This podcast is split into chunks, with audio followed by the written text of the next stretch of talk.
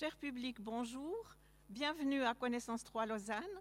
Si vous êtes ici maintenant, à 14h30, dans cette salle Paderewski, c'est grâce à une faculté bien connue et bien appréciée, votre mémoire. Sans mémoire, la vie serait impossible. Que vous soyez une bactérie, une baleine, un être humain, vous avez besoin de votre mémoire. Sans mémoire, le temps n'a plus aucune signification. C'est la mémoire qui façonne notre identité, notre relation au monde et aux autres, notre savoir et nos rêves. On pourrait dire que c'est un pont jeté dans le temps qui puise dans notre passé pour enrichir notre présent et permettre l'anticipation.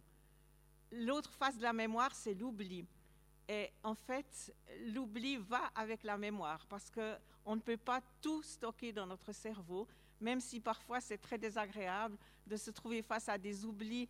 Euh, en principe, quand vous devez présenter quelqu'un à quelqu'un d'autre et que vous ne savez plus le nom, on a quelques petits moments de gêne. Mais l'oubli fait partie de la mémoire.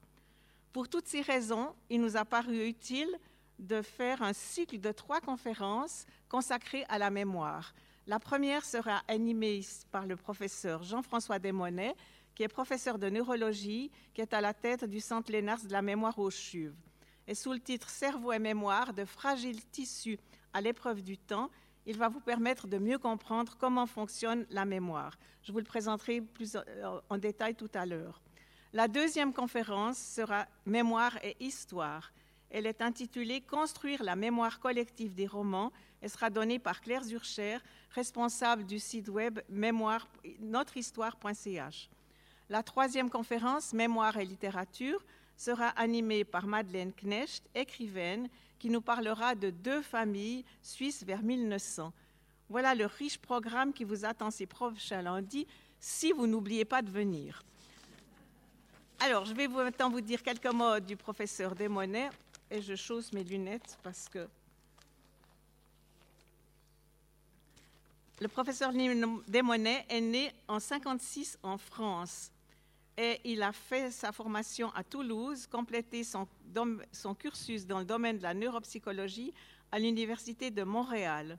Ensuite, il a fait un stage à Londres, suivi par une longue collaboration en tant que directeur de recherche dans un laboratoire français à l'Institut national de la santé et de la recherche médicale. Il a dirigé une équipe de chercheurs et en 2011, il a été nommé professeur de neurologie et directeur du Centre Lénars de la mémoire.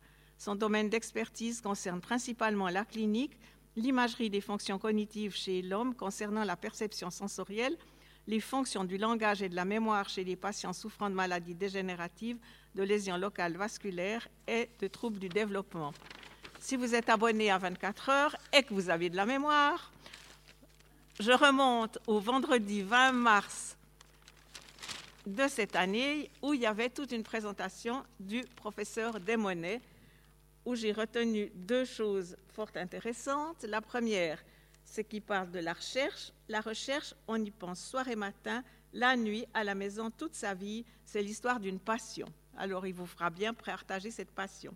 Et la deuxième chose que j'ai bien aimé qu'il dit aussi dans cette interview, la médecine, ce n'est pas que la technique, la biologie, les sciences, c'est une question de relations personnelles.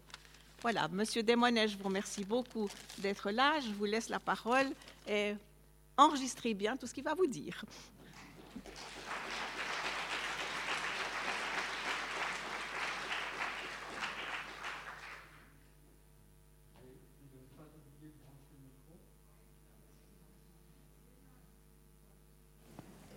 Allô, allô?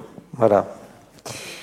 Alors, euh, bon, bon après-midi, bon, bonsoir à toutes et à tous. Merci euh, énormément à Connaissance 3 pour, pour son invitation. Et je vais euh, effectivement vous parler de, ce sujet qui est, euh, comme on l'a vu d'après le programme d'ailleurs, qui vous attend dans les semaines suivantes, euh, tout à fait inépuisable. Et nous allons commencer par, disons, une, une, plongée dans le cerveau, si j'arrive bien sûr à faire marcher cette diapositive, ce qui n'est pas forcément gagné. Alors, bien entendu, tout ça marchait très bien tout à l'heure. Voilà, alors on va repasser comme ça. croiser les doigts.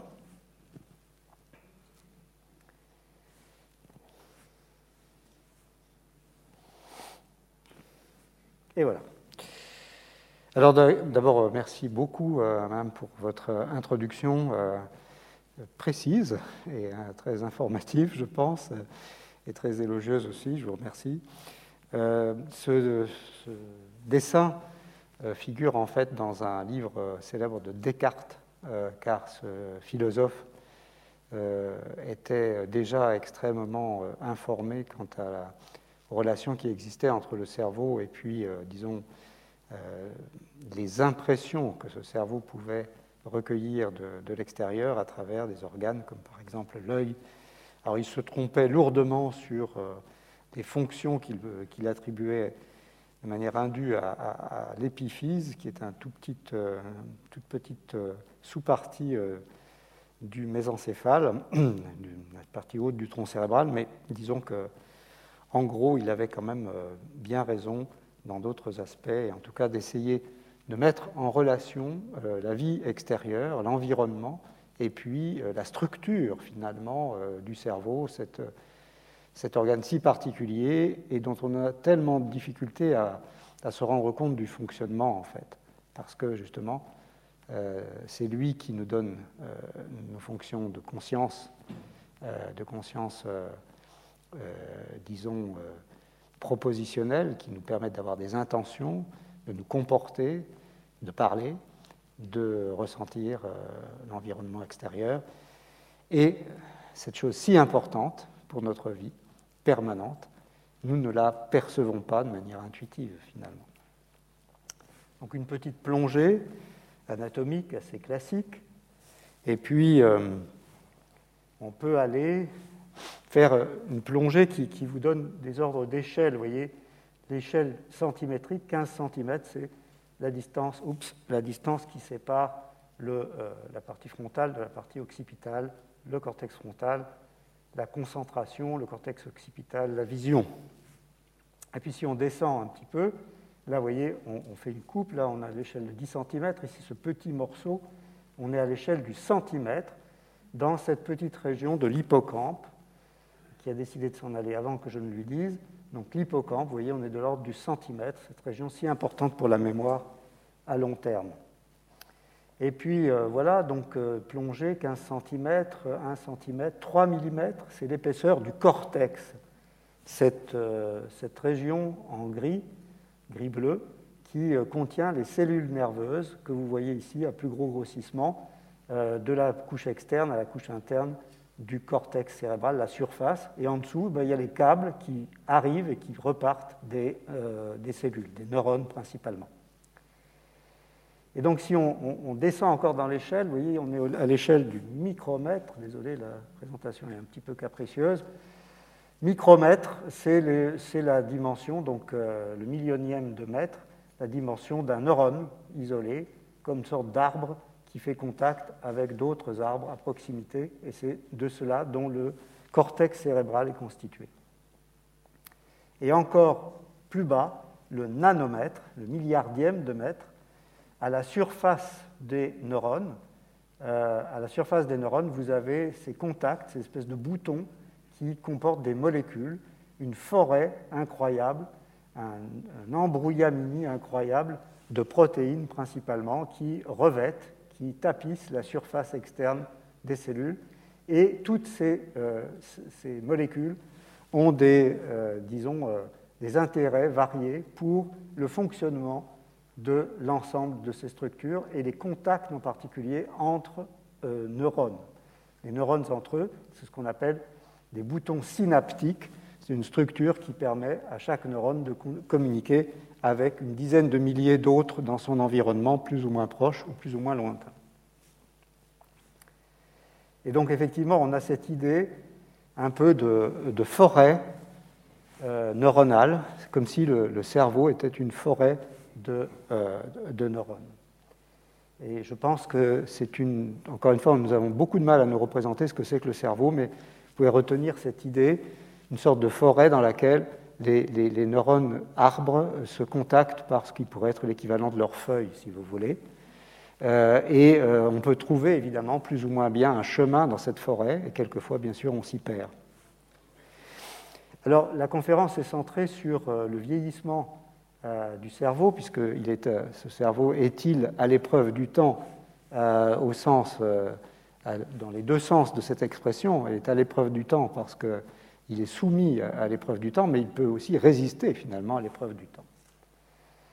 Donc, euh, bon, ça, les, âges classiques de la vie humaine, et puis euh, des données épidémiologiques plus, euh, disons, plus précises qui montrent en fait l'évolution de la pyramide des âges en Occident. Bon, ça sont les statistiques françaises, mais les Suisses sont à peu près les mêmes, à un facteur d'échelle de 10 près, c'est à peu près la même chose, à part peut-être l'effet de la Grande Guerre, qui a été évidemment moins marqué encore que en Suisse. Donc vous voyez ici la pyramide des âges au début du XXe siècle, une forme de, de, vert tulipe, hein, vous voyez, avec très très peu de nonagénaires et encore moins de centenaires. Et puis ici, la situation projetée pour 2032, avec cet épaulement, donc on, on passe du vert tulipe à une espèce de, vase cylindrique, montrant qu'en réalité, il y a énormément de personnes qui survivent, euh, qui, dont la vie se prolonge euh, à 90 ans et au-delà, et euh, compte déjà par milliers des centenaires en, Suisse. Donc tout le monde connaît cette chose-là, ce, vieillissement, et le fait qu'au XXe siècle, nous avons gagné en espérance de vie une génération. C'est-à-dire que là où deux, trois générations à peine se côtoyaient, au début du XXe siècle, avant la guerre, eh bien maintenant, euh, quatre générations se côtoient de manière assez banale. Alors la question est évidente, c'est pourquoi est-ce que ça se passe comme ça? Pourquoi finalement l'espèce humaine vieillit-elle autant? Le cas de le dire. En effet, par rapport à ses plus proches cousins euh, sur le plan phylogénique, et en tenant compte des poids respectifs du cerveau, du corps, euh, les humains ont une durée de vie exceptionnellement longue. Il y a quelques exemples, hein, bien sûr, on pense aux éléphants, à, certains, euh, certains, poissons, des tortues. Mais enfin, disons que cette durée de vie exceptionnellement longue, elle est particulièrement longue après la phase reproductrice. Et cette tendance a été renforcée chez nous par l'élimination des famines. Je vous rappelle, la dernière famine au XXe siècle en Europe, c'est en Irlande dans les années, en plein pendant la guerre, en 1916. La lutte contre les infections, ben, notre tenue à tous euh, aujourd'hui montre assez que cette lutte n'est pas tout à fait terminée. La lutte contre les pathologies cardiovasculaires, ça c'est sans doute le plus spectaculaire des progrès de la médecine de l'après-deuxième guerre, avec l'introduction en particulier des diurétiques qui ont permis euh, de euh, réduire beaucoup l'impact de cette grande tueuse qui était l'hypertension et qui est toujours l'hypertension artérielle. Alors, quel est l'avantage évolutionniste? Alors, je, vais employer, enfin, je, vais tenir des propos un peu crus, hein, mais en gros, à quoi ça sert d'avoir des gens vieux qui ne se reproduisent plus? Eh bien, pour le dire très vite, finalement, on ne fait pas en tant qu'animaux. Nous ne faisons pas que transmettre des gènes. Comme nous ne sommes peut-être pas tout à fait seulement des animaux ordinaires, nous, transmettons autre chose que nos gènes, nous transmettons aussi notre culture. Et il est possible, en effet, que les grands-mères, en particulier, on ne parle pas des grands-pères parce qu'en général, ils ont un, sort funeste et, avant, euh, mais les grands-mères, euh, disons, dans les cultures euh, traditionnelles, disons, avant l'introduction de l'agriculture, justement, et de l'écriture, on peut concevoir que ces, sociétés humaines dont vous entendez parler par exemple dans ce livre remarquable qui s'appelle Sapiens, hein, euh, elles avaient un avantage à, entretenir, si j'ose dire, des gens vieux, des, grands-mères, qui transmettaient plus leurs gènes, mais elles transmettaient la culture, l'histoire du groupe, l'histoire de la société, les récits familiaux, et euh, les mythes ancestraux. Et moi, je me souviens par exemple de ma propre grand-mère qui me racontait des petites histoires comme ça de la famille élargie. Hein, des paysans euh, du centre de la France. Et c'était très important pour elle qu'elle me raconte ces histoires qui ne me touchaient en rien, mais elle m'apprenait comme ça la culture d'où je venais.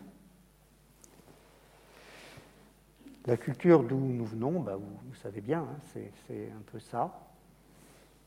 Et il, est, a fort à, parier que euh, la fonction de la mémoire à long terme, qui s'exprime euh, merveilleusement avec une telle économie de moyens sur ces euh, peintures rupestres, eh bien cette fonction, c'est précisément de bâtir une culture qu'on transmet au-delà de sa propre vie.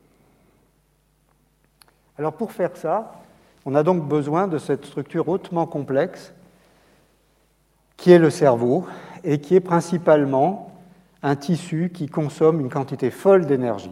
C'est-à-dire que à chaque instant de votre vie consciente, votre cerveau va consommer 20%, le 1 cinquième, de toute l'énergie disponible dans votre corps. C'est considérable parce que c'est 2% du poids du corps et c'est 20% de l'énergie disponible. vous voyez, le, le, poids du cerveau, c'est à peu près le poids de la peau. Et la peau, c'est 2% de l'énergie disponible. Le cerveau, c'est 10 fois plus. Donc vous comprenez bien que pour entretenir une telle machinerie une espèce de Maserati, de Ferrari que vous avez dans votre, dans votre crâne et qui consomme une telle quantité d'énergie, évidemment, comme toutes les, voitures de course, ben, ça, pollue, ça, ça, crée des déchets collatéraux qu'il s'agit d'éliminer le plus vite possible. Et il est possible qu'une partie du problème que nous avons avec le vieillissement, puisque nous n'étions peut-être pas tout à fait faits pour vivre aussi longtemps quand même, c'est euh, l'accumulation de ces déchets et leur élimination, disons, euh, de plus en plus euh, difficile.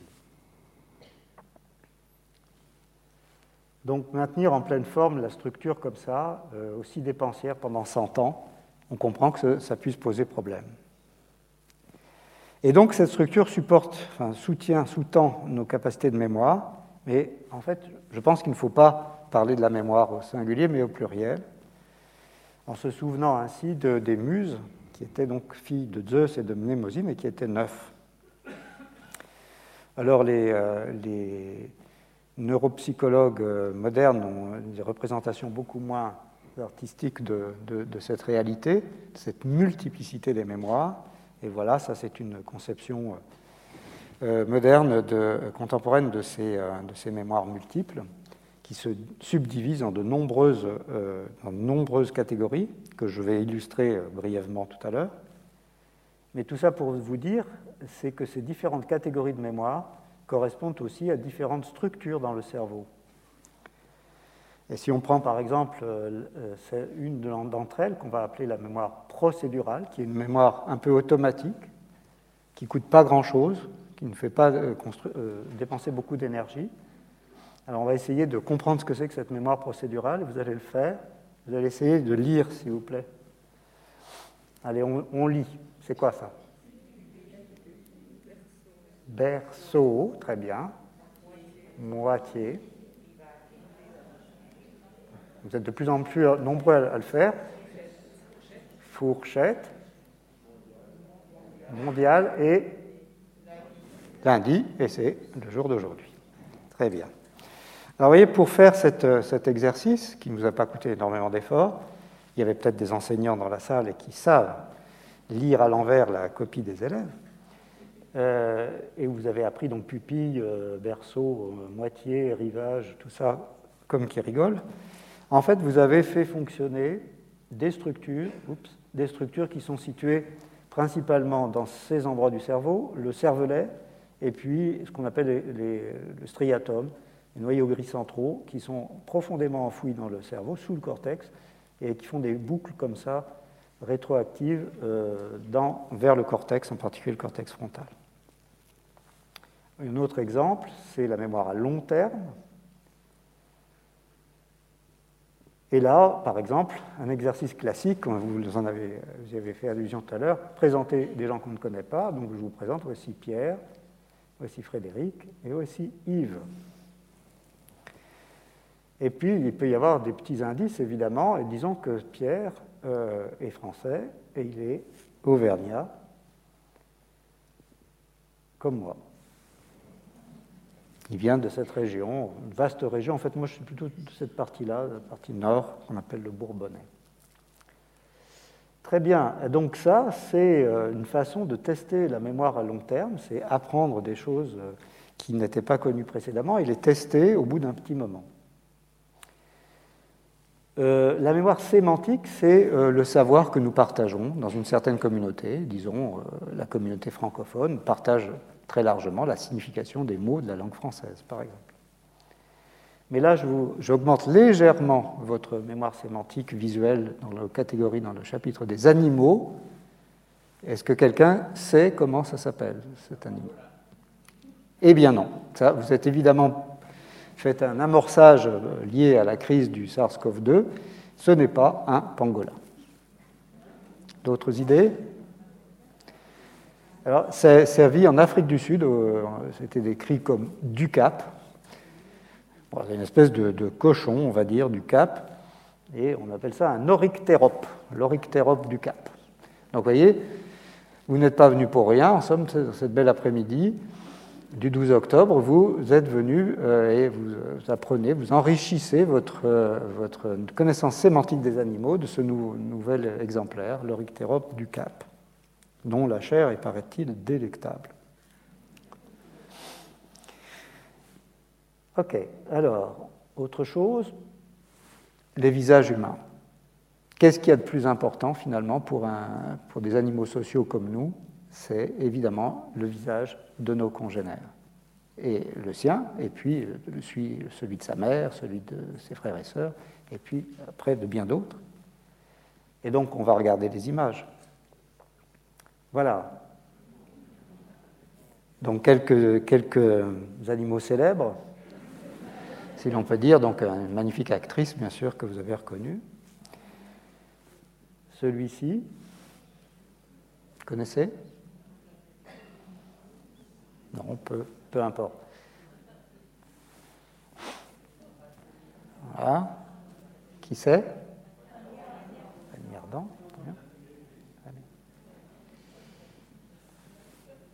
Lui? C'est un peu difficile, très jeune. Pardon? Exactement, euh, vraiment, cinéphile, mais j'ai vu qu'ici il y avait la cinémathèque, donc euh, on ne s'étonne pas. Bon, là, très bien. Alors, maintenant, est-ce que vous pouvez me dire qui, laquelle de ces deux personnes je vous ai déjà montré tout à l'heure? À gauche. Non, mais la, photo de droite remplace la mauvaise photo, on va dire, parce que sinon, c'est qui cette personne-là? Très bien. Donc, enfin, ici, Catherine Deneuve, jeune et un peu plus âgée. Voilà, je vous montre encore quelqu'un d'autre. OK, et là, lequel des deux je vous ai déjà montré tout à l'heure Exactement, c'est Barack Obama fort jeune et maintenant. OK pas de commentaire. Euh, lequel des deux je vous ai montré déjà tout à l'heure? À droite En fait, je ne vous ai montré aucun de ces deux-là. C'est respectivement Denzel Washington et puis euh, Will Smith, et tout à l'heure euh, c'était Eddie Murphy. Là, ok, différentes propositions. Lequel des deux Lequel des deux je vous ai déjà montré? Exactement, voilà, Jim Kelly au moment de euh, Chantons sous la pluie, et puis euh, plus tard. Et là, lequel des deux je vous ai déjà montré tout à l'heure? À gauche. Exactement, donc euh, Georges Clooney, à différents âges de sa vie. Très bien. Alors maintenant, maintenant, vous allez voir les débuts de mots et vous dites le premier qui vous vient à l'esprit.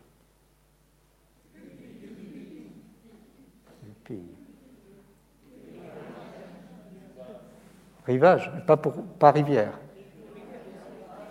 Non, c'est rivage que vous avez vu tout à l'heure. Verso, pas berger. Verso. Mondial, pas montagne. Vous voyez, ça marche très bien. Tableau. Lundi, pas lunettes. OK. Donc, ce que vous, vous, démontrez là, collectivement, d'ailleurs, c'est un, exercice que je fais depuis des années, ça n'a jamais raté. Tout à l'heure, je ne vous ai absolument pas demandé de mémoriser les mots que vous avez lus à l'envers. Absolument pas. Il n'était pas question de ça, de les mémoriser. Vous les avez lus. Et en les lisant, vous avez un, donné à l'intérieur de votre cerveau-esprit une toute un tout petit avantage, si vous voulez, sélectif à ces mots-là par rapport à des mots concurrents dans votre lexique. C'est comme dans des pages de dictionnaire, vous avez tous les mots qui, commencent, qui débutent par LUN, par PUP, par TAB, etc. Et ils sont en quelque sorte en concurrence pour euh, jaillir de votre bouche. Sauf que là, c'est bien ceux que vous avez lus tout à l'heure, sans du tout de consigne volontaire de mémorisation, qui prennent l'avantage. Et donc cette, prise d'avantage comporte un nom, s'appelle l'amorçage, l'amorçage lexical, ou le priming en anglais, et ça marche extrêmement bien. Et c'est d'ailleurs extrêmement résistant aux troubles de la mémoire liés par exemple à une maladie d'Alzheimer. Bon, donc la pluralité, je pense, des systèmes de mémoire a été assez euh, euh, clairement euh, établie, et vous en avez vu donc des exemples divers. Alors, un petit dernier pour la route, celui-là, il s'appelait comment? Ah bien. Et celui-là? Ah ah. Et est-ce qu'il avait une particularité? Il était auvergnat comme moi. D'accord. Donc ces systèmes de mémoire divers, euh, ils correspondent à des, à des, fonctions, des fonctionnalités qui sont diversement réparties, distribuées dans le cerveau. Cette fameuse mémoire procédurale avec les noyaux gris centraux là en, dessous. La mémoire sémantique pour le l'orictérope de tout à l'heure. La mémoire à long terme, épisodique, avec cette partie tout interne du, euh, lobe temporal et puis des, des, boucles qui existent plutôt à la partie médiane des hémisphères cérébraux. Et puis la mémoire de travail qui est cette mémoire que vous faites euh, fonctionner quand vous êtes au téléphone fébrilement dans la rue, on vous dicte un code, un numéro, euh, n'importe quoi, vous n'avez rien pour noter. Et euh, vous allez vous précipiter sur un bout de papier et un crayon pour noter fébrilement ce qu'on est en train de vous dire, et vous allez pouvoir arrêter de vous répéter ces notions dans la tête et soulager ainsi cette boucle de la mémoire de travail qui correspond donc à des activités euh, à la surface du, cerveau, euh, notamment dans les régions pariétales et frontales. Alors, bien sûr que euh, ce n'est pas tout à fait ça, la mémoire, quand on en parle comme ça entre soi, entre amis, en général, on n'évoque pas toutes ces catégories plus ou moins subtiles. Il y a la mémoire du tous les jours, finalement. Et cette mémoire du tous les jours, c'est magnifiquement illustré, puisqu'on a fait quelques allusions tout à l'heure à la littérature. Je crois que j'ai des collègues qui vont vous expliquer des choses bien plus savantes que moi sur la littérature. Et donc là, je ne saurais trop vous conseiller la relecture du Je me souviens de Georges Perec, et où effectivement, c'est cette espèce de, litanie, d'énumération incroyablement envoûtante de tout ce dont il se souvient. Donc je me souviens, il n'y avait pas d'école le jeudi, je me souviens des timbres à 25 centimes, je me souviens d'un petit pas pour l'homme, un grand pas pour l'humanité, je me souviens de la télé en noir et blanc, je me souviens des confessions à l'église, je me souviens de l'odeur de la colle en peau, je me souviens de mon premier vélo de course, je me souviens des règles dont parlaient les filles, grand vide, grands yeux, mystère. Je me souviens de Thierry le Luron imitant Valéry Giscard d'Estaing, je me souviens du plumier et des bouteilles d'encre sur la table d'école, me souviens de Georges Pompidou à Chambord, je me souviens du petit cartable rouge bordé de blanc, qu'il était joli. Je me souviens des séances de catéchisme, je me souviens de Bernardo le muet, je me souviens de la terrible solitude du capitaine Nemo, je me souviens d'hier, je me souviens de l'odeur capiteuse de l'encens à l'église, je me souviens des séances de la, chez la couturière, je me souviens de l'odeur de l'encre et de la javel qu'on utilisait à l'école, etc., etc.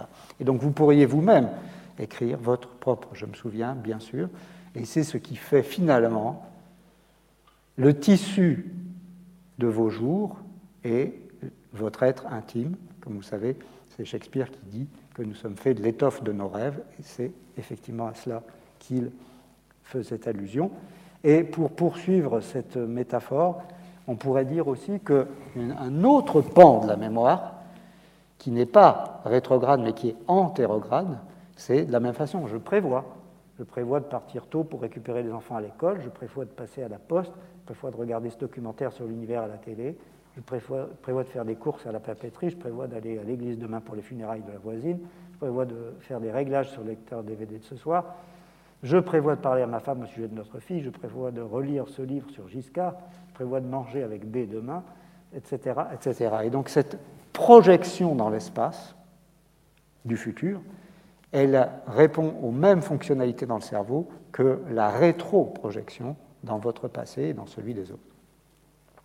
Et tout ça, c'est possible grâce à toutes ces structures un petit peu compliquées dans le cerveau, en particulier cette structure-là dont on a déjà parlé, qui s'appelle l'hippocampe, et avec toutes les connexions qui, existent entre ce petit morceau du cortex temporal interne, très ancien sur le plan phylogénique, et puis d'autres régions assez cruciales, comme ce qu'on appelle le cortex singulaire postérieur et le cortex frontal. Tout ça tourne en boucle et vous, vous donne en fait la conscience du tous les jours, de ce que vous faites, de ce que vous avez fait il y a cinq minutes, de ce que vous avez fait il y a une demi-heure, de ce que vous ferez dans cinq minutes et dans une demi-heure. Et toujours dans la littérature, tout ça a été euh, moult fois exploré et décrit magnifiquement des talents littéraires qui ne sont pas les miens, mais par exemple, bien sûr, un, auteur qui vient à l'esprit tout le monde à ce propos, c'est Modiano, Patrick Modiano, dans un, de ses petits courts, brefs ouvrages comme L'Horizon. Les mots dont il emplissait son carnet évoquaient pour lui l'article concernant la matière sombre qu'il avait envoyé à une revue d'astronomie. Derrière les événements précis et les visages familiers, il sentait bien tout ce qui était devenu une matière sombre. Brève rencontre, rendez-vous manqué, lettre perdue, prénom et numéro de téléphone figurant dans un ancien agenda et que vous aviez oublié, et celles et ceux que vous avez croisés sans même le savoir. Comme en astronomie, cette matière sombre était plus vaste que la partie visible de votre vie, elle était infinie, etc. Qui suis-je pour parler de Modiano Et peut-être vous devriez l'inviter pour parler de la mémoire. Et pour faire aussi euh, étendre cette, euh, disons, évocation, euh, disons, littéraire. Euh, et parce qu'on a parlé tout à l'heure de ce problème d'échange d'enfants, je vous rappelle ce, livre donc, de Martin Sutter, qui est extrêmement intéressant et qui est donc un auteur suisse-allemand, qui a été porté au cinéma avec Depardieu et Hans Karstrup, et Hans Arestrup du moins, et qui s'intitule donc Je n'ai rien oublié. Sais pas si vous l'avez lu, c'est vraiment un très, très beau livre. Assez poignant. Euh, et finalement, là, on a parlé beaucoup de mémoire personnelle. Mais vous voyez, euh, j'ai l'honneur de participer à un groupe, un programme de recherche qui est basé, disons, sur la mémoire à la fois personnelle et collective des grands événements, de grands événements traumatiques, comme parce que mes amis chercheurs euh, dans ce domaine sont basés à Caen, euh, la Seconde Guerre mondiale et euh, l'horreur qu'a été le débarquement en Normandie, avec le mémorial de Caen. Et puis on étudie aussi les conséquences des attentats terroristes à Paris du 13 novembre. Pour ce qui concerne le mémorial de Caen, la chose extraordinaire que ces amis chercheurs de, Caen on, met en, évidence, c'est que quand on fait visiter le mémorial de Caen à des, jeunes personnes, qui sont bien sûr nées bien après la guerre, euh, on, leur fait visiter le, mémorial et on, les soumet, ça c'était une expérience, à, un certain nombre d'images et de récits. Et puis ensuite, on va regarder comment, dans leur cerveau, l'activité dans le cerveau s'organise en fonction justement des éléments euh, auxquels ils ont été soumis, mais on ne leur dit pas hein, qu'on va leur demander de, réévoquer ces souvenirs-là, par rapport à, si vous voulez, un peu comme tout à l'heure avec les animaux ou les visages célèbres, des connaissances sémantiques de base que tout un chacun à cet âge-là euh, possède. Eh bien, on a pu montrer, en fait, une influence de la mémoire collective qui est traduite par ce qui est relaté au mémorial de Caen en fonction des événements donc, qui ont été le débarquement en Normandie, dans le cerveau de ces jeunes personnes. C'est-à-dire que l'activation était significativement plus importante pour ces, éléments-là que pour des éléments liés au, savoir sémantique qu'ils partageaient avec l'ensemble de leurs contemporains. Ce que je veux dire, c'est qu'il y a ainsi une capacité de la mémoire collective de s'imprimer dans chacun de nos cerveaux. Et c'est effectivement ce passage entre la mémoire personnelle et la mémoire collective qui nous intéresse. Alors quelques mots maintenant sur la mémoire qui devient malade. Petit quiz, c'est euh, les facteurs de risque de souffrir d'une démence durant le vieillissement. J'en ai listé huit. Et à votre avis, euh, quel est le facteur de risque? Hypertension, l'âge, faible niveau d'éducation, faible longueur du fémur, hérédité, faible périmètre crânien, diabète et décès d'un parent dans l'enfance. Alors la bonne réponse, en fait, c'est tous. Ce sont tous des facteurs indépendants statistiquement qui exposent peu ou prou à un risque accru de développer au, soir de sa vie une démence. Mais il y a un facteur domine le paysage, c'est l'âge. Et c'est un truisme, me direz-vous, mais effectivement, plus on vieillit et plus on, a un risque élevé euh, de vieillir de manière pathologique. Et donc, effectivement, quand on reprend la pyramide des âges, eh bien, on voit que, si vous voulez, dans cette, tranche d'âge-là, il y a en effet une augmentation du risque de euh, démence au fur et à mesure, mécaniquement en quelque sorte, au fur et à mesure que dans une population il y a plus de personnes âgées. Je vous dirai tout à l'heure que ce n'est pas tout à fait pas tout à fait pire que ce que l'on pensait. Maintenant, quelques mots sur la fameuse maladie dont on pense immédiatement, à laquelle on pense immédiatement, décrite par un pauvre garçon qui n'a pas vécu très longtemps d'ailleurs, hein, Alzheimer, est mort euh, des conséquences, ce qu'on appelle une maladie de bouillot. En fait, il a eu une streptococcie quand il était jeune, ça lui avait abîmé ses valves cardiaques et il est mort de ces conséquences-là, d'où l'intérêt de lutter contre les maladies infectieuses. Donc le cerveau, coupé de manière un peu bizarre, là, la partie disons postérieure, et on découvre ici donc l'hippocampe de chaque côté, donc la partie interne des lobes temporaux et puis euh, la partie antérieure de l'hippocampe avec ses projections euh, dans le cortex frontal.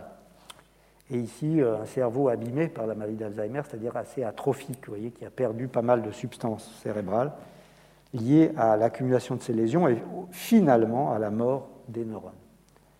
Les coupables, les coupables, disons, les figures histopathologiques, c'est-à-dire que les les anatomopathologistes voient dans un cerveau marqué par une maladie d'Alzheimer ressemblent à ça. Elles sont deux, au moins deux. Il n'y a pas tout à fait que ça, mais disons, ce sont les deux figures caractéristiques et qui doivent être associées pour porter le diagnostic, et en nombre, et dans des endroits spécifiques. Les plaques séniles, qui sont des formations à l'extérieur des neurones, dans le tissu, dans le parenchyme cérébral, entre les cellules, si vous voulez espèce d'accumulation de gelée, une sorte de gelée euh, amorphe, amyloïde, c'est l'amidon en grec, hein. et donc là-dedans viennent s'échouer en somme des morceaux de neurones, des bouts de vaisseaux. Euh, c'est une sorte de, déchet euh, dont je vous disais tout à l'heure que peut-être c'était l'explication, c'est-à-dire que ces déchets-là ne, s'éliminent plus assez bien.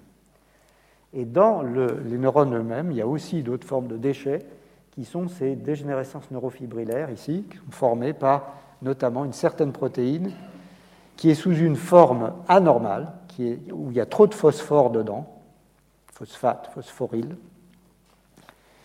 trop de phosphore qui fait qu'en réalité la protéine devient anormale, arrête de jouer son rôle physiologique et s'accumule, n'est plus éliminable par les cellules, et s'accumule et forme finalement ces euh, accumulations un peu, encore une fois, sous la forme de déchets dont on plus à se débarrasser. Tout ça se forme effectivement pas n'importe où dans le cerveau et c'est diagnostique que de voir que ça, commence un peu en dessous de l'hippocampe, dans ce qu'on appelle le cortex entorhinal, et puis ça va diffuser comme ça, comme une espèce de maladie euh, contagieuse, ça va diffuser à d'autres régions du cerveau, à l'extérieur, dans le lobe frontal, dans le lobe temporal et dans la région singulaire postérieure. Et cette diffusion, cette dissémination des lésions, c'est là la clé pas encore euh, décrites de la maladie. Ce ne sont pas ces figures histopathologiques qui déterminent la maladie. Je veux dire, s'il y en a un peu dans un coin d'un cerveau, ce n'est pas grave. C'est le fait qu'elles deviennent prolifératives, qu'elles se développent comme un peu un feu de paille, de proche en proche, qui est la clé de la maladie et qu'on ne comprend pas. Et tant qu'on n'aurait pas compris, on n'aurait pas vraiment de traitement efficace. Alors à plus fort grossissement, juste pour faire comprendre, donc la fameuse amyloïde, elle vient en fait d'un mécanisme tout à fait physiologique, avec une grosse protéine euh, de structure qui, fait partie de la structure normale des membranes cellulaires, qu'on appelle l'APP, bon, peu importe. Cette chose-là est clivée, elle est, euh, réduite, vous savez, un être vivant, c'est un renouvellement permanent de, euh, de structures, n'est-ce pas? Donc, à part peut-être dans l'os et encore, euh, l'essentiel se renouvelle avec un certain turnover, hein, un certain cycle de formation et de mort. Et donc les protéines sont remplacées euh, par de nouvelles, bien sûr. Et euh, pour casser et faire en sorte qu'une autre arrive, eh on, on, a des enzymes qui cassent la protéine ici et là. Malheureusement pour nous, quand ce mécanisme-là est trop productif, il produit ces fameux petits morceaux de, son peptide, c'est-à-dire un, enchaînement d'acides aminés, 42 pour être précis, et ça forme cette fameuse formation A-bêta 1,42, amyloïde bêta 1,42, qui va former des sortes de euh, plicatures euh, bêta, c'est-à-dire une sorte d'accordéon de, de, papier, vous savez, quand on plie une feuille de papier en, en, petits euh, morceaux parallèles. Et puis ça, ça finit par s'accumuler parce que les plicatures, elles s'empilent les unes dans les autres, et ça forme des fibres dont l'organisme est incapable de se débarrasser. Et une partie de notre boulot en termes de, de traitement pharmacologique est de voir s'il n'y aurait pas moyen de se débarrasser de ces fameux déchets. Peut-être ça aiderait, et je pense que ça aide même.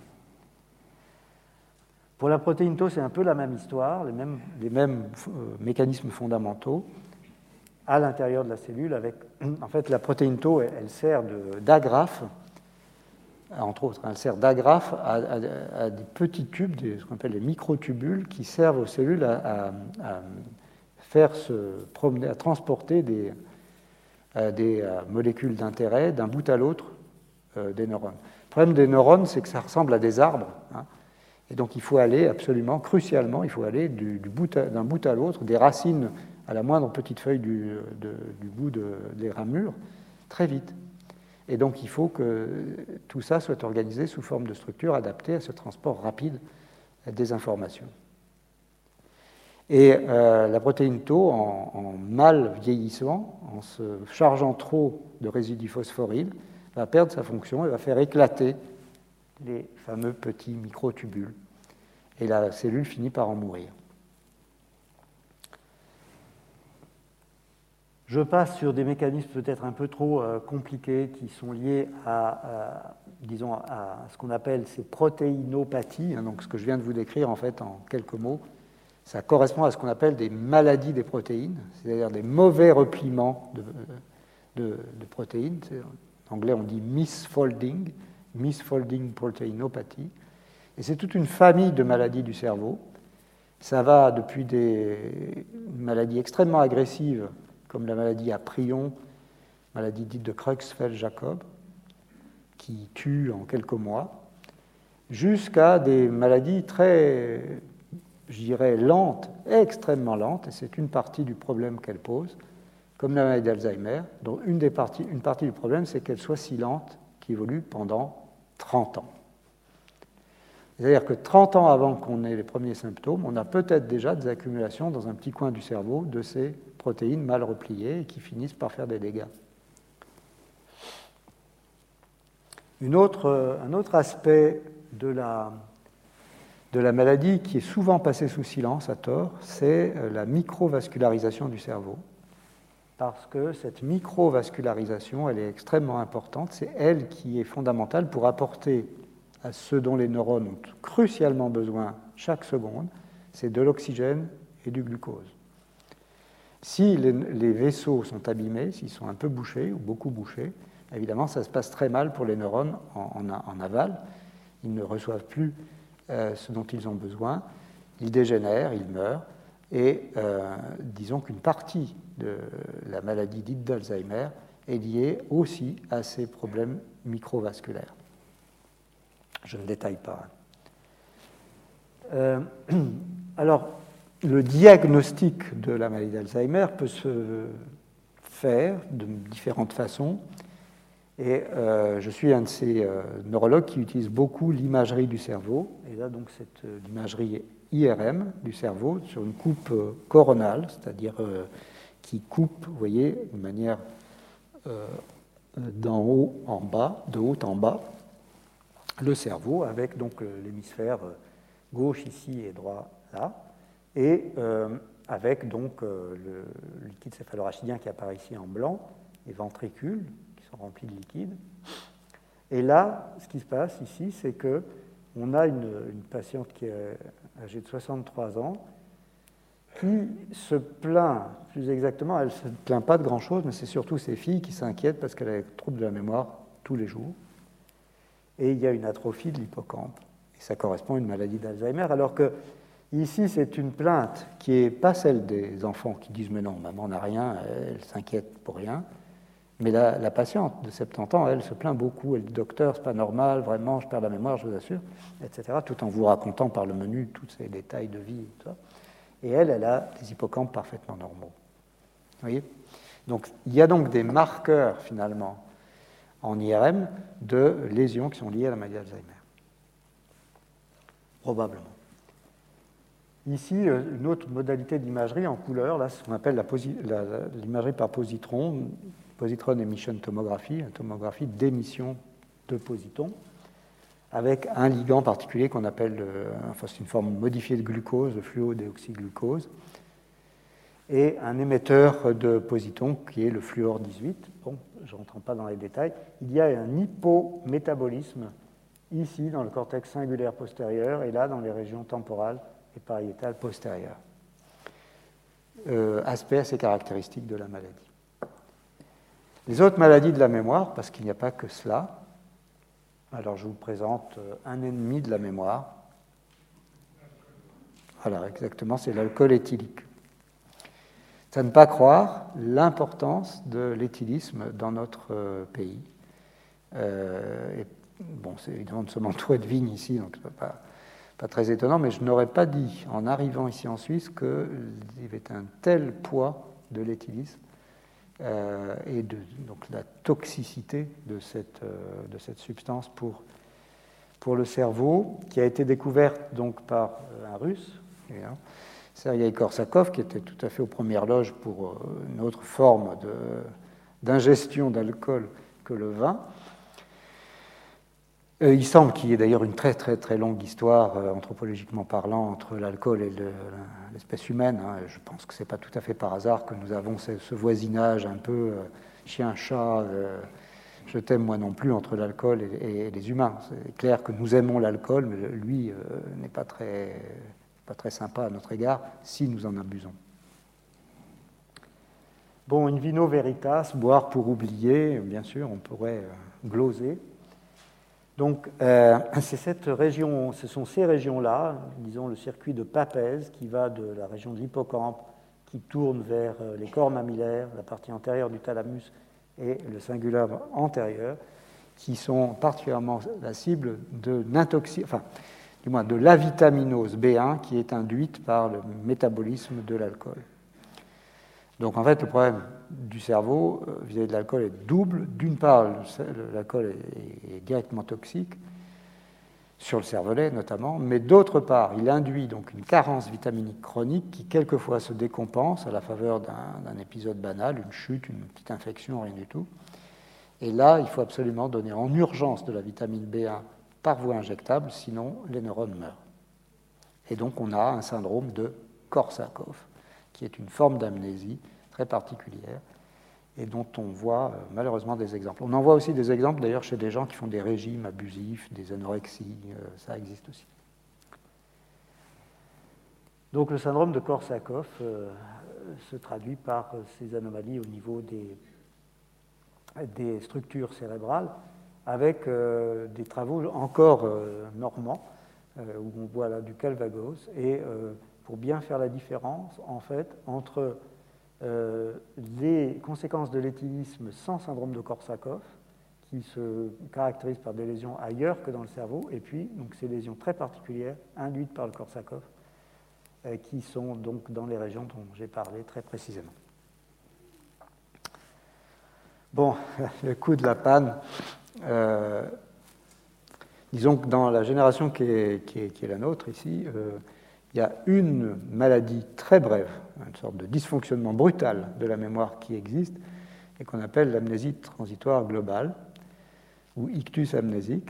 Et en fait, euh, tout va bien, journée ordinaire, peut-être un peu tendue, et puis tout d'un coup, on se met à répéter des, choses, on se met à reposer des questions, on ne sait plus très bien où on est, ce qu'on fait là.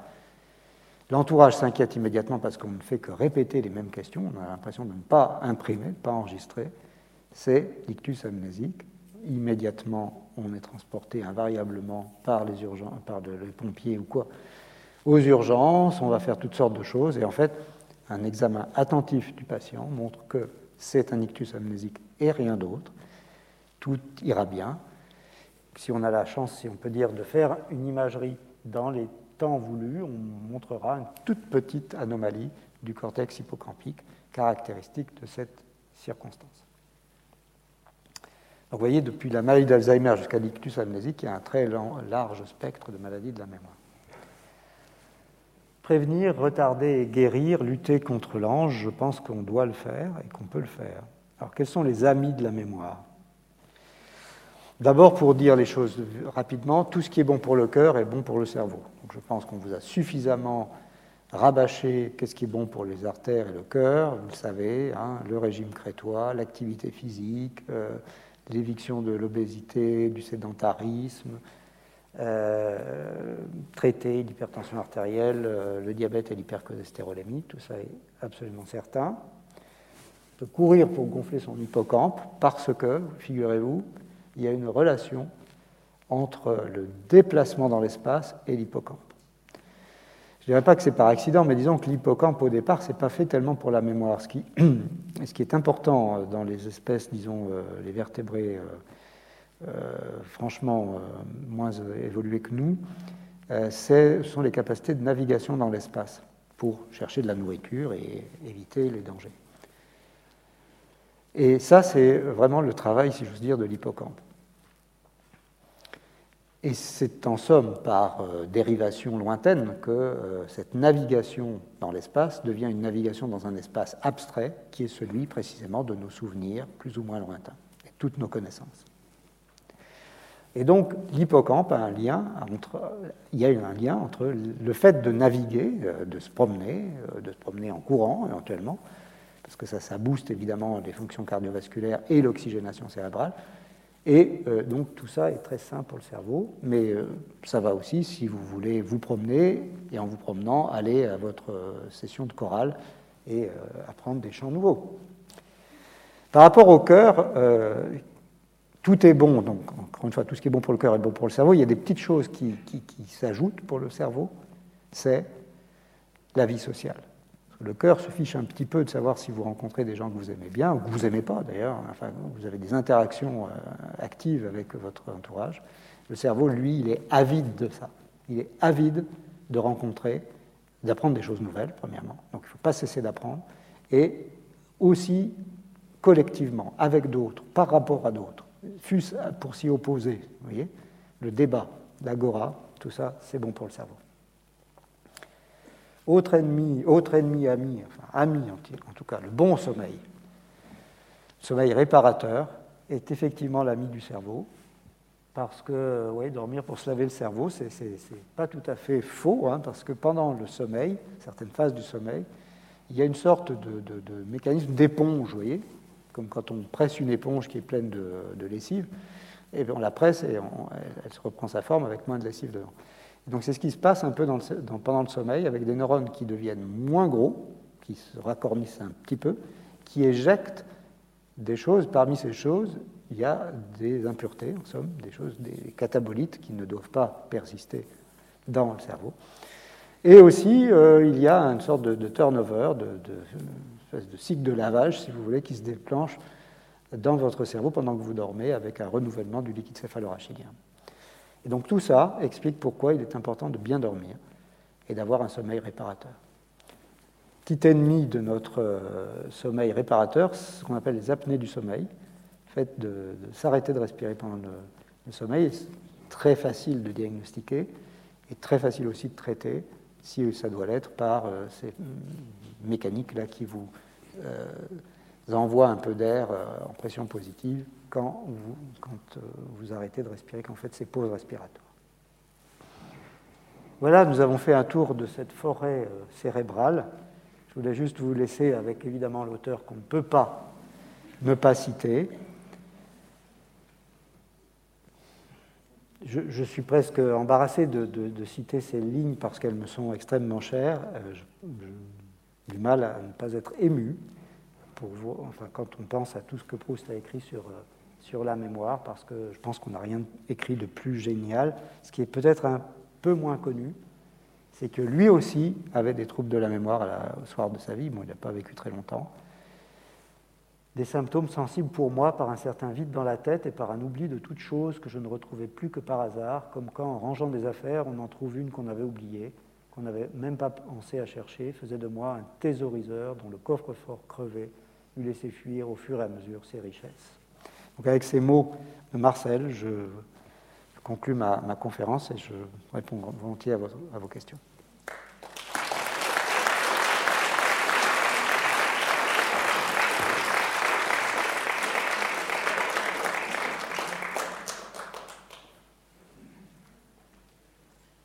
Un grand merci au professeur Desmonnets pour un exposé vivant, rempli d'exemples intéressants.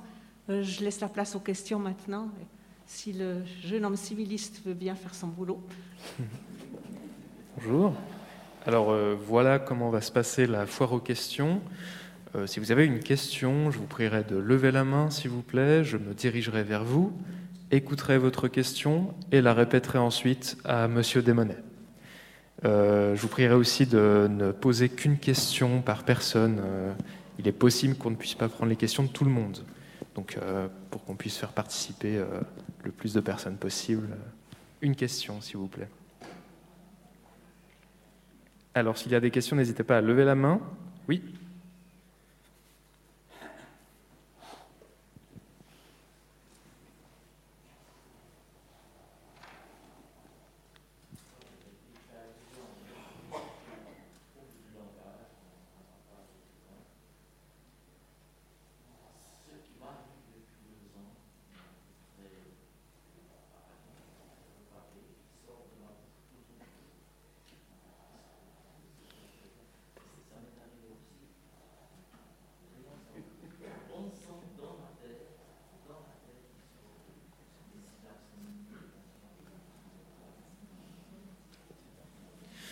Donc euh, le monsieur ici présent aurait des questions concernant euh, les divers troubles du langage. Donc euh, il m'a fait part de son expérience. il y a des fois où il aimerait sortir certains mots, certaines phrases, mais il en sort de totalement différents. Et pareil pour certaines pensées, il a des syllabes qui, qui, lui arrivent à l'esprit, qui ne font parfois aucun sens.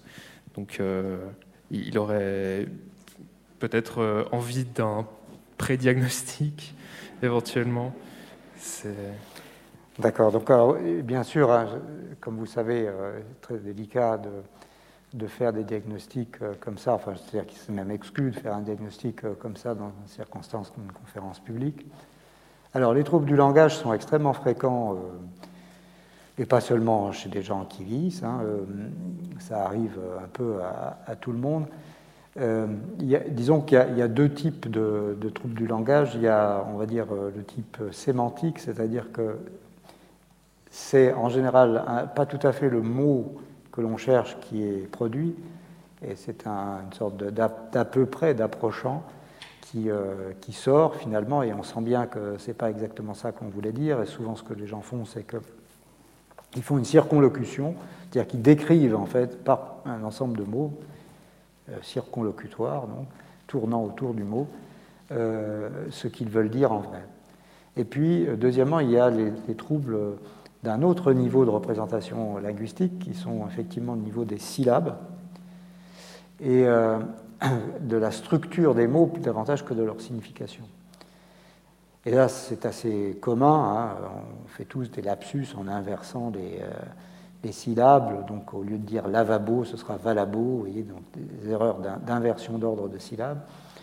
Des, erreurs de niveau phonologique, en somme, c'est-à-dire que c'est la structure interne du mot qui est anormale, qui est en général induit par euh, un focus d'attention imparfait avec euh, quelque chose qui vient distraire, en somme, l'esprit on pense en fait à un autre mot, ou un mot qui fait partie du flux de pensée qui nous occupe en réalité s'insère dans le discours que l'on tient à quelqu'un d'autre, par exemple. C'est assez caractéristique si vous parlez au téléphone, mais que vous faites autre chose, que vous voyez autre chose sur un écran, ou que quelqu'un à côté fait une, une autre chose. Par trouble de l'attention, en somme, vous n'arrivez plus à séparer les deux flux de pensée, et il y a un mot de l'autre flux qui s'insère dans le premier. Donc ça, ce n'est pas véritablement un trouble du langage, c'est un trouble de l'attention et des capacités de ségréger, de séparer deux types, enfin deux euh, entités mentales qui euh, tournent en même temps dans votre cerveau, en quelque sorte, sont présents à votre conscience en même temps. Merci. Une autre question? Il y en a plein en fait, alors je ne sais pas comment vous avez géré. Parce alors, se mettre en bas, je, vais voir tout en haut.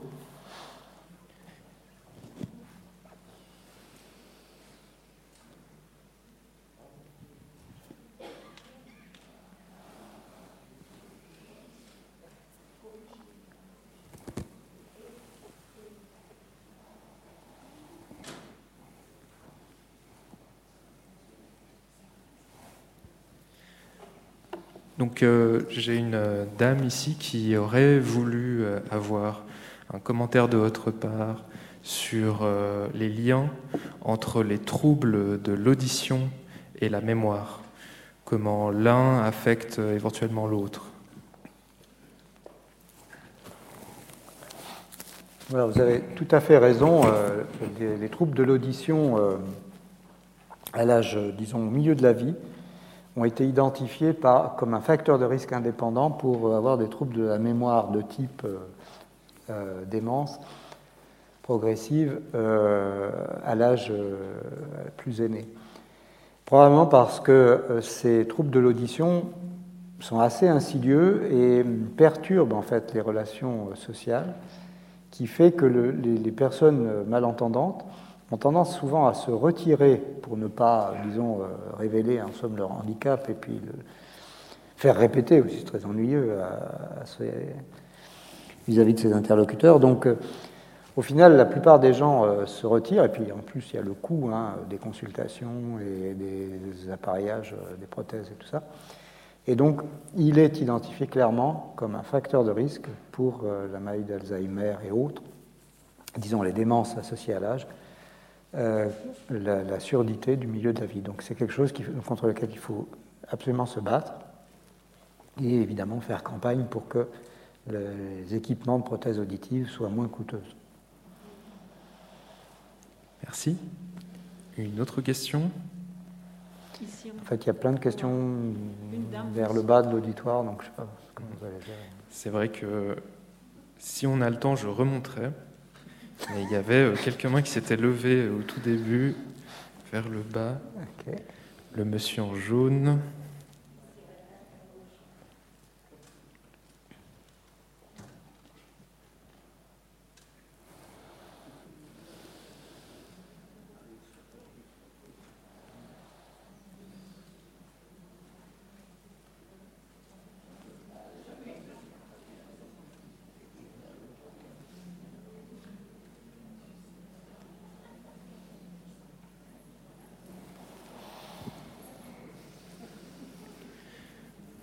Euh, le monsieur ici présent a une euh, question euh, au sujet des exercices que l'on peut effectuer pour améliorer sa mémoire. Vous aviez mentionné des exercices physiques ou des promenades tout simplement.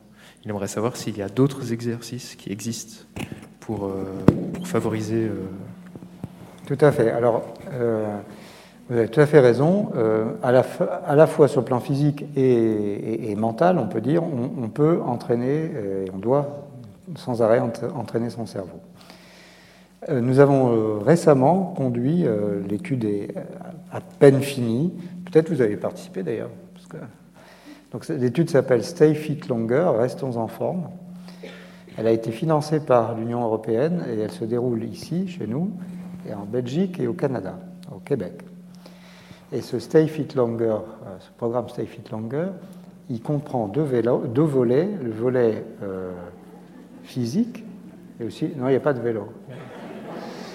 Donc il y a le volet physique et puis il y a le volet cognitif. Euh, tout ça est démontré avec des tablettes où les exercices en fait sont, démontrés chaque jour sur une tablette que les, gens ont chez eux. Et euh, donc nous avons, nous avons commencé à analyser les résultats. Je suis particulièrement intéressé par les résultats des exercices cognitifs que nous avons mis au point, parce qu'ils avaient une dimension euh, un peu sociale. On avait s'était organisé pour que les gens communiquent un peu entre eux, se, se passent, parce qu'ils pouvaient. C'était pas seulement, euh, voilà, comme on voit le sudoku dans le, dans le journal et tout ça. ces exercices, il y avait un caractère, dynamique aux exercices proposés, dans le sens où les participants pouvaient en créer eux-mêmes et les proposer aux autres, sous forme de quiz en particulier, euh, dépendamment de vos centres d'intérêt.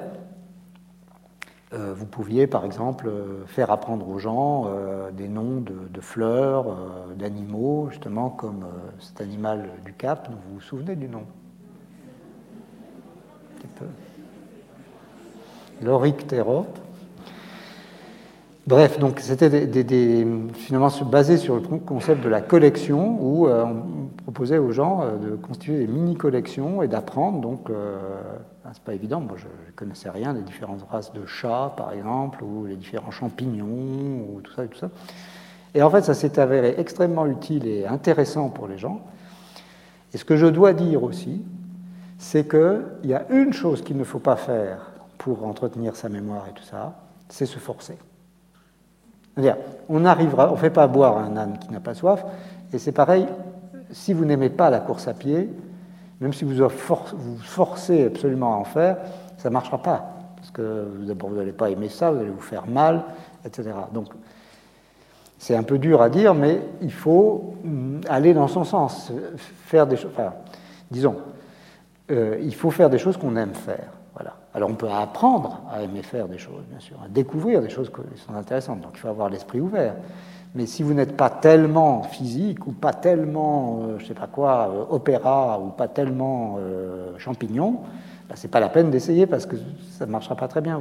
si vous préférez les voitures de sport aux champignons, c'est votre droit et vous pouvez développer cette, ces capacités plutôt que d'autres. Donc il faut faire un peu selon ses goûts sans être évidemment complètement fermé et borné aussi. Merci. Je pense qu'on a encore le temps pour euh, des questions. Il y a madame ici.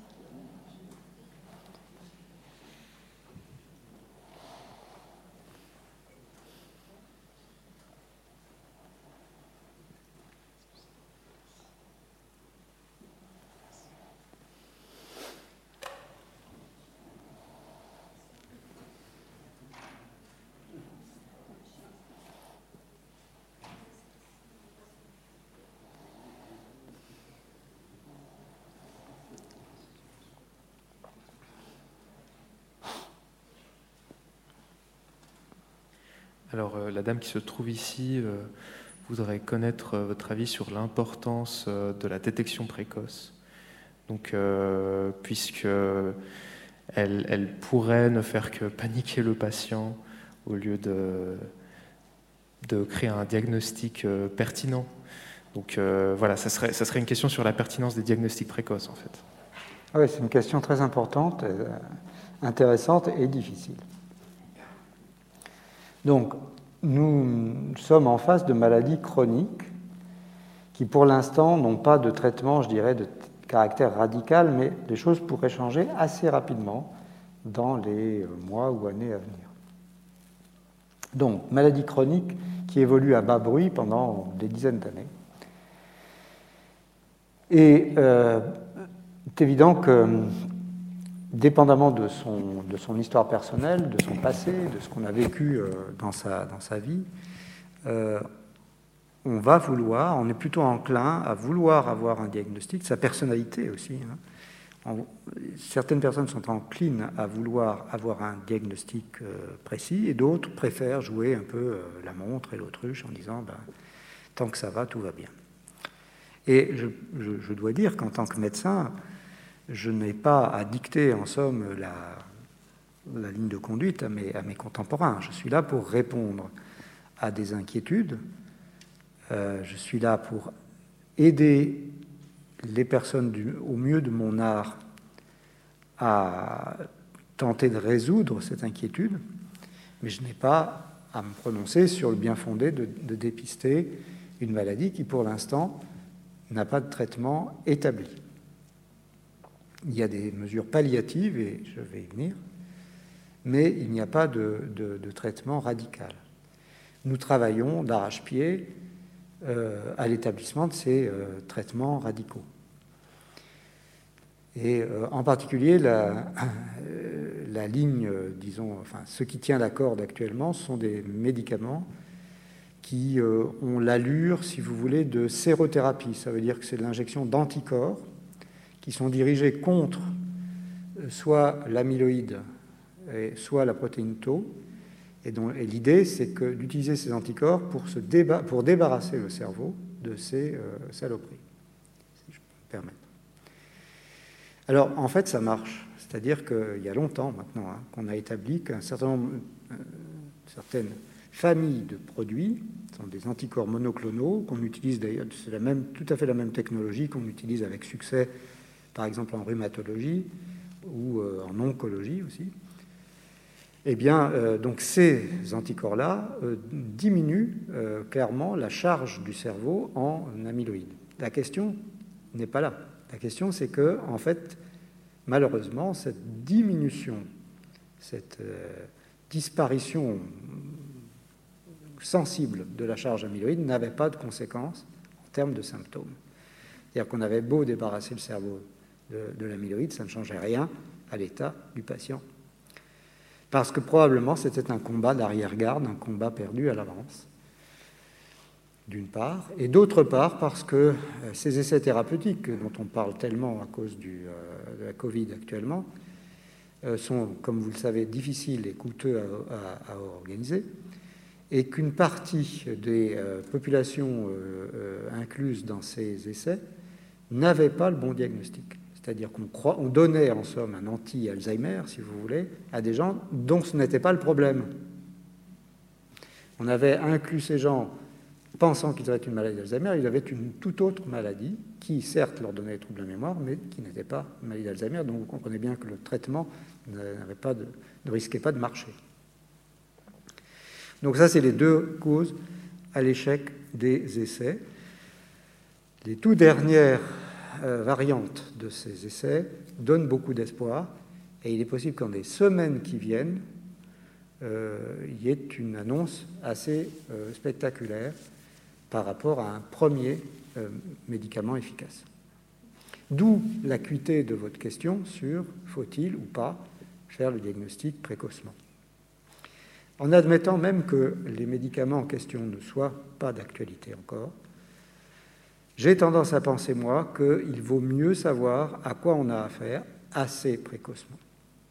En tout cas, quand les personnes s'inquiètent suffisamment et leur entourage, parce que il y a une chose assez gênante dans ce débat, c'est qu'on fait, enfin, on fait souvent comme si les gens existaient comme ça dans un bocal, tout seuls dans leur, dans, leur bouteille, et comme s'il n'avait aucun entourage, mais en réalité, c'est le cas d'ailleurs d'autres maladies chroniques, mais enfin spécialement pour la maladie d'Alzheimer, qui transforme la personnalité de quelqu'un, c'est évident qu'on ne se fait pas que soigner une personne, on, intervient aussi sur la vie de toute une famille, en général, en tout cas au moins d'un couple.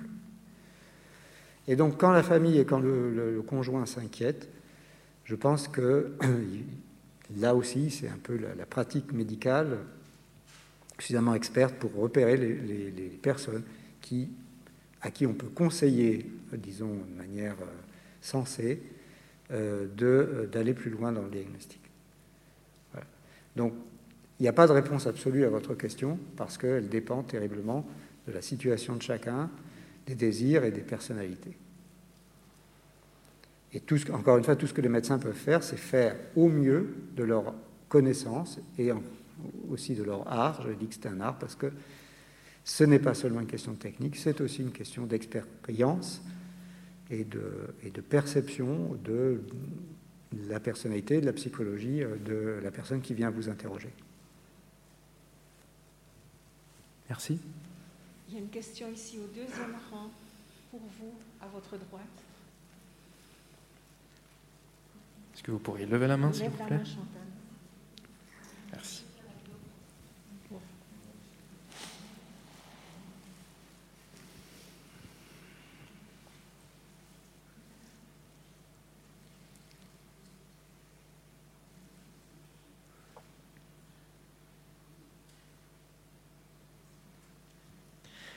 Alors, la dame qui se trouve ici voudrait avoir euh, quelques commentaires sur euh, les acouphènes et autres hallucinations auditives qui, viennent euh, donc a priori du cerveau. donc, je voulais savoir si vous pouviez éventuellement développer un peu sur le sujet. Oui. Alors, il faut distinguer les acouphènes des hallucinations. Les acouphènes sont des phénomènes extrêmement répandus qui sont liés au vieillissement des voies auditives, qui peuvent avoir beaucoup de de causes. Hein. Il peut avoir des causes strictement ORL liées à des lésions dans, l'oreille euh, et ses différents euh, segments, enfin essentiellement l'oreille moyenne et l'oreille interne. Et puis, il y a aussi donc des causes, les acouphènes les plus fréquents sont liés effectivement à un dysfonctionnement des voies auditives et en fait à une diminution des capacités d'inhibition du, cortex auditif vis-à-vis des, des, voies d'entrée. C'est-à-dire que l'acouphène, c'est une sorte de bruit de fond qui n'est plus suffisamment bien filtré par euh, les voies auditives dans le cerveau, dans le système nerveux. Pas beaucoup de solutions, c'est fréquent, c'est banal. Il y a beaucoup de choses qui ont été essayées pour les réduire, et en général, quand même, euh, la, la réponse, la vraie réponse, c'est il faut vivre avec. Après ça, les hallucinations auditives, c'est autre chose. Il est vrai qu'il peut y avoir des acouphènes tellement gênants qu'ils deviennent hallucinatoires, mais en général, les hallucinations, elles sont définies par une sorte de contenu. Et donc, généralement, ce sont des, voix ou des bruits d'origine humaine ou non humaine qu'on perçoit, par exemple, dans une maison, etc. Il y a une relation très forte entre ces hallucinations et l'anxiété, hein, l'anxiété de fond, qui fait que là encore, et par effet de seuil, des bruits euh, tout à fait banals sont construits, sont, transformés par l'esprit en quelque chose. C'est quelqu'un qui vient de rentrer dans la maison, c'est un animal, c'est euh, un objet qu'on a déplacé, etc., etc. Même, je sais pas quoi, des maisons à fantômes, si vous voulez, où les bruits banals sont transformés par l'esprit en des constructions hallucinatoires. Ces hallucinations peuvent être critiquées, c'est-à-dire oui, bon, euh, ça va pas bien, euh, j'ai cru que c'était quelqu'un qui rentrait, etc. Ou au contraire, non critiqué, où en somme, l'esprit se laisse un peu envahir et, construit tout un récit autour de ça, c'est-à-dire c'est les voisins qui veulent m'embêter, qui mettent la radio à fond, qui ont mis des micros chez moi, qui envoient des sons. Enfin, il y a toutes sortes de constructions délirantes qui peuvent entourer les hallucinations. Mais en somme, c'est toute une gradation dans la sévérité des, des symptômes. Mais l'acouphène lui-même n'a pas, de caractère, enfin, n'a pas de caractère particulièrement inquiétant. Un, deux, merci. Au deuxième rang, il y a un monsieur. Oui, je vais d'abord prendre la question du monsieur au premier rang qui m'a demandé de venir vers lui.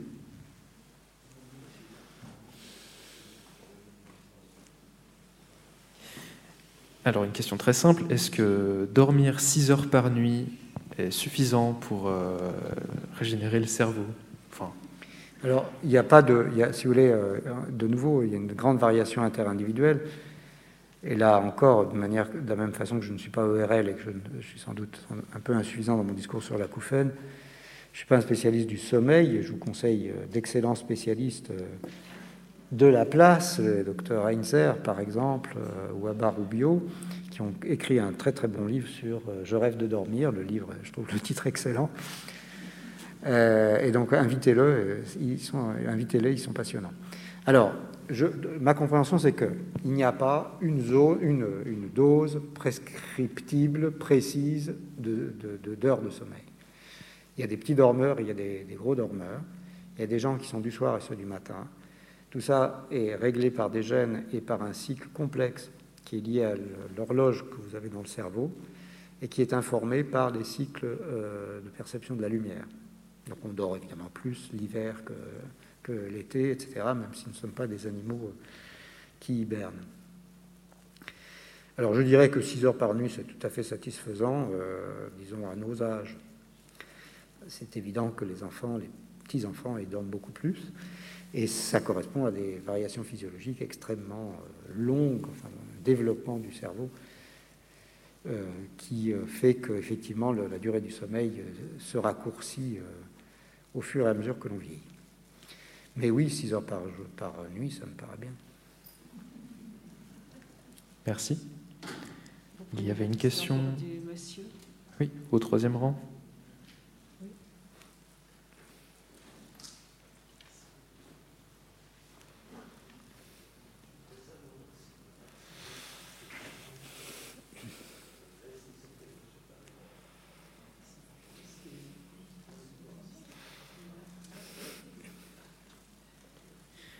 Alors, euh, le monsieur au troisième rang voudrait savoir si un accident ischémique, non, ischémique, ischémique, pardon, ischémique transitoire avait euh, une influence sur la mémoire, des répercussions. Alors, la question peut être euh, compliquée parce que donc, si on, on, parle bien d'un accident ischémique transitoire, ça veut dire donc un moment pathologique dans l'existence dans lequel il y a une insuffisance momentanée de perfusion d'une région du cerveau, ce qui est euh, impliqué par le mot ischémique, c'est-à-dire le manque de sang en quelque sorte, peut influencer la mémoire. La réponse est oui, s'il euh, en particulier si ces accidents se répètent, et c'est probablement d'ailleurs ce qui se passe chez les gens qui ont du diabète et de l'hypertension artérielle, où en réalité ce n'est pas un accident, mais des centaines d'accidents qui se produisent et qui se répètent dans une euh, vie. Et ça finit par créer trop de, dégâts, même si ces dégâts sont minimes, euh, sur les voies euh, d'information donc qui circulent d'un bout à l'autre du cerveau, et en particulier dans les circuits importants dans la mémoire. Donc la réponse oui, si c'est souvent. Il y a M. Darioli qui voudrait poser une question aussi.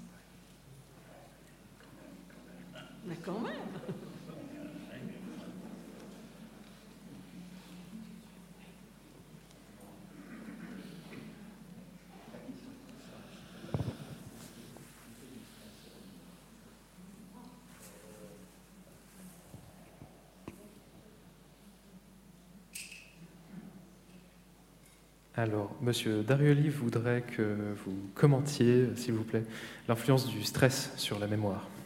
Oui, alors c'est une très vaste question et dont on a effleuré, euh, disons, la substance en parlant tout à l'heure euh, de l'exposition à des événements traumatiques, en particulier donc ceux, les, personnes qui ont vécu des, circonstances aussi tragiques que, disons, les euh, attentats dans la rue à Paris le 13 novembre 2015. Donc la lecture des témoignages euh, et leur audition aussi, euh, qui, euh, qui sont effectués dans le, dans le cadre du, programme d'études 13 novembre auquel je participe, montrent quelle est l'intensité en fait de ces souvenirs qui sont traumatiques en eux-mêmes, évidemment. Non seulement les gens ont vécu, ont été traumatisés sur le moment, mais le souvenir qu'ils en gardent est lui-même cause de trauma. Et donc toute la question d'ailleurs d'une partie des études que, mes collègues mènent, c'est de distinguer chez des gens qui ont été similairement exposés à ces événements, et les uns ont un PTSD, ils ont un syndrome de stress post-traumatique, c'est-à-dire qu'ils ont des reviviscences des événements tragiques qu'ils ont vécus sans arrêt. Ça revient, c'est irrépressible, ça crée en, eux des expériences terrorisantes, y compris au niveau somatique, avec des battements de cœur, des manifestations neurovégétatives, etc., des insomnies naturellement, des cauchemars. Et les autres, qui ont vécu les mêmes choses, euh, s'en sortent mieux en quelque sorte. Et pourquoi? Quelle est la différence entre ces deux euh, de populations qui sont assez comparables les les unes aux autres Donc là maintenant, euh, ces collègues ont montré dans un article retentissant publié dans Science il y a quelques mois qu'en effet, les personnes qui ont un syndrome de stress post-traumatique ont dans leur cerveau un dysfonctionnement des voies qui vont du cortex frontal à l'hippocampe qui sont là pour inhiber des souvenirs trop intenses. Inhiber des souvenirs trop intenses. Et ces gens qui ont des manifestations de type syndrome de stress post-traumatique avec reviviscence ne peuvent plus inhiber, pour des raisons euh, neurofonctionnelles précises, le ressurgissement, en somme, de ces souvenirs. Alors après ça, il y a des éléments plus légers qu'on pourrait développer sur l'influence du stress dans la mémoire. Et disons, stress, tout dépend de ce qu'on entend par stress. Est-ce que par exemple là, en ce moment, je suis stressé bah, J'ai une longue expérience de conférencier, donc je, suis moins stressé, mais il y a toujours un petit,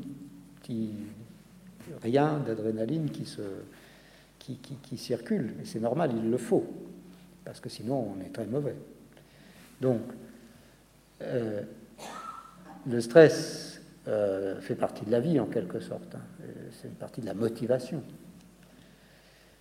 Et donc il est parfois euh, bénéfique à la mémorisation, parce que ce qui est marqué par une sorte de petite giclée d'adrénaline et d'autres catécholamines va permettre une meilleure mémorisation. Et c'est en somme un phénomène non linéaire avec une courbe en, en, cloche, si vous voulez, un peu est bénéfique, beaucoup nuit. Et il y a évidemment un, sommet optimal qui évolue et qui s'apprend, évidemment, euh, dont on apprend la gestion en fonction de l'expérience. Donc vous voyez, tout dépend de ce qu'on appelle stress, euh, le bon et le mauvais. Euh, vivre sans stress, pour moi, ça me paraîtrait assez terrible finalement. Même si d'aucuns prônent d'autres techniques sur lesquelles je pourrais revenir si vous voulez, où euh, finalement il faut gérer son stress, euh, éliminer euh, ou laisser passer. Enfin, il y a des tas de choses qui, pourraient être dites.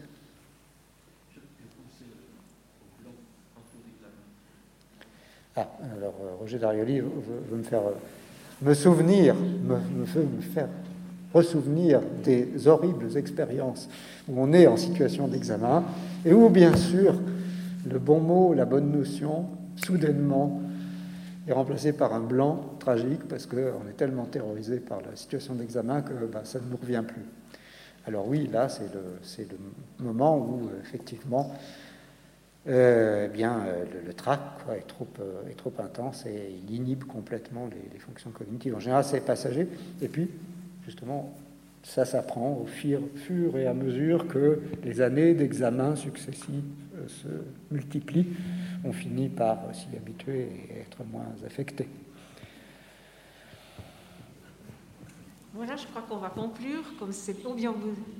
Alors encore juste la dernière question pour Madame en haut.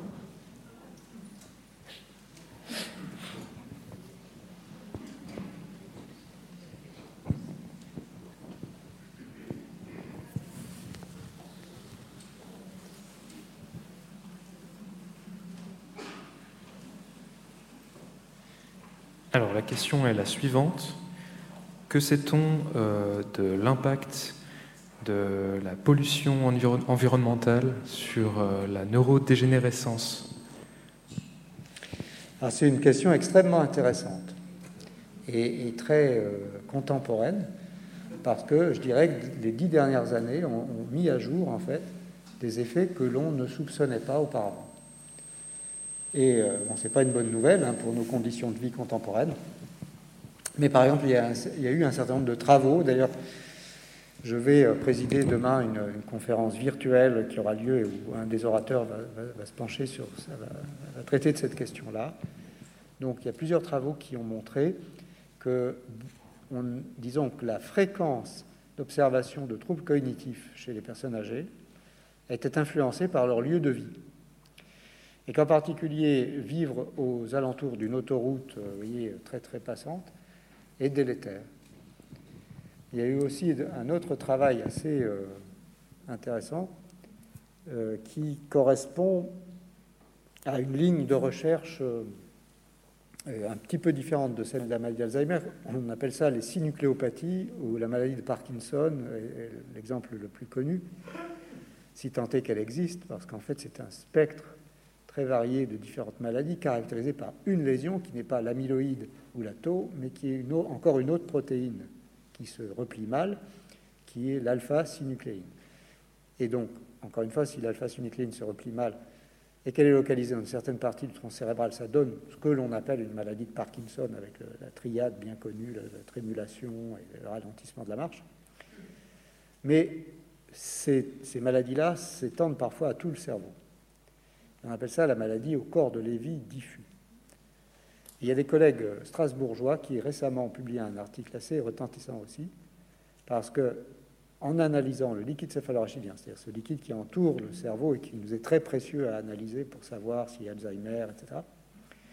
Eux, ce qu'ils ont trouvé, ce sont des traces de phtalate, c'est-à-dire, vous savez, le, plastique de la girafe, les petites girafes euh, des enfants, ah, qu'on avait avant dans les facturettes, maintenant c'est interdit, le bisphénol, ces choses-là. En gros, ils ont trouvé du bisphénol, des choses de genre, dans le liquide céphalorachidien de patients qui avaient une maladie à corps de Lévy par rapport à des personnes du même âge mais qui n'en avaient pas. Donc il y a une trace de la pollution euh, euh, environnementale chez ces personnes. Je ne dis pas qu'il y a un lien direct entre la pollution au bisphénol et, puis euh, la maladie à corps de Lévy, mais il y a longtemps qu'on sait que le Parkinson est lié au développement euh, des techniques industrielles en matière d'agriculture. Et euh, James Parkinson, semble-t-il, a commencé à décrire ces malades chez les vignerons qui ont commencé à traiter la vigne de manière un peu chimique, avec des sulfates de cuivre, etc. donc, en effet, on pense que la toxicité environnementale joue un rôle, sans doute moins, plus important que ce que l'on pensait précédemment, dans le développement de ce genre de maladie. Voilà, nous allons conclure. Je vous propose d'applaudir encore une fois notre conférencier.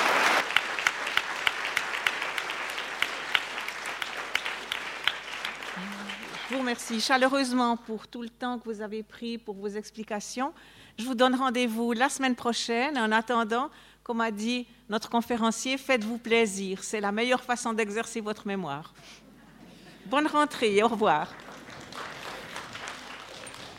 Alors, nous vous prierons de prendre la sortie de secours euh, pour euh, quitter le casino de Montbenon, la sortie qui se trouve euh, à votre droite en bas.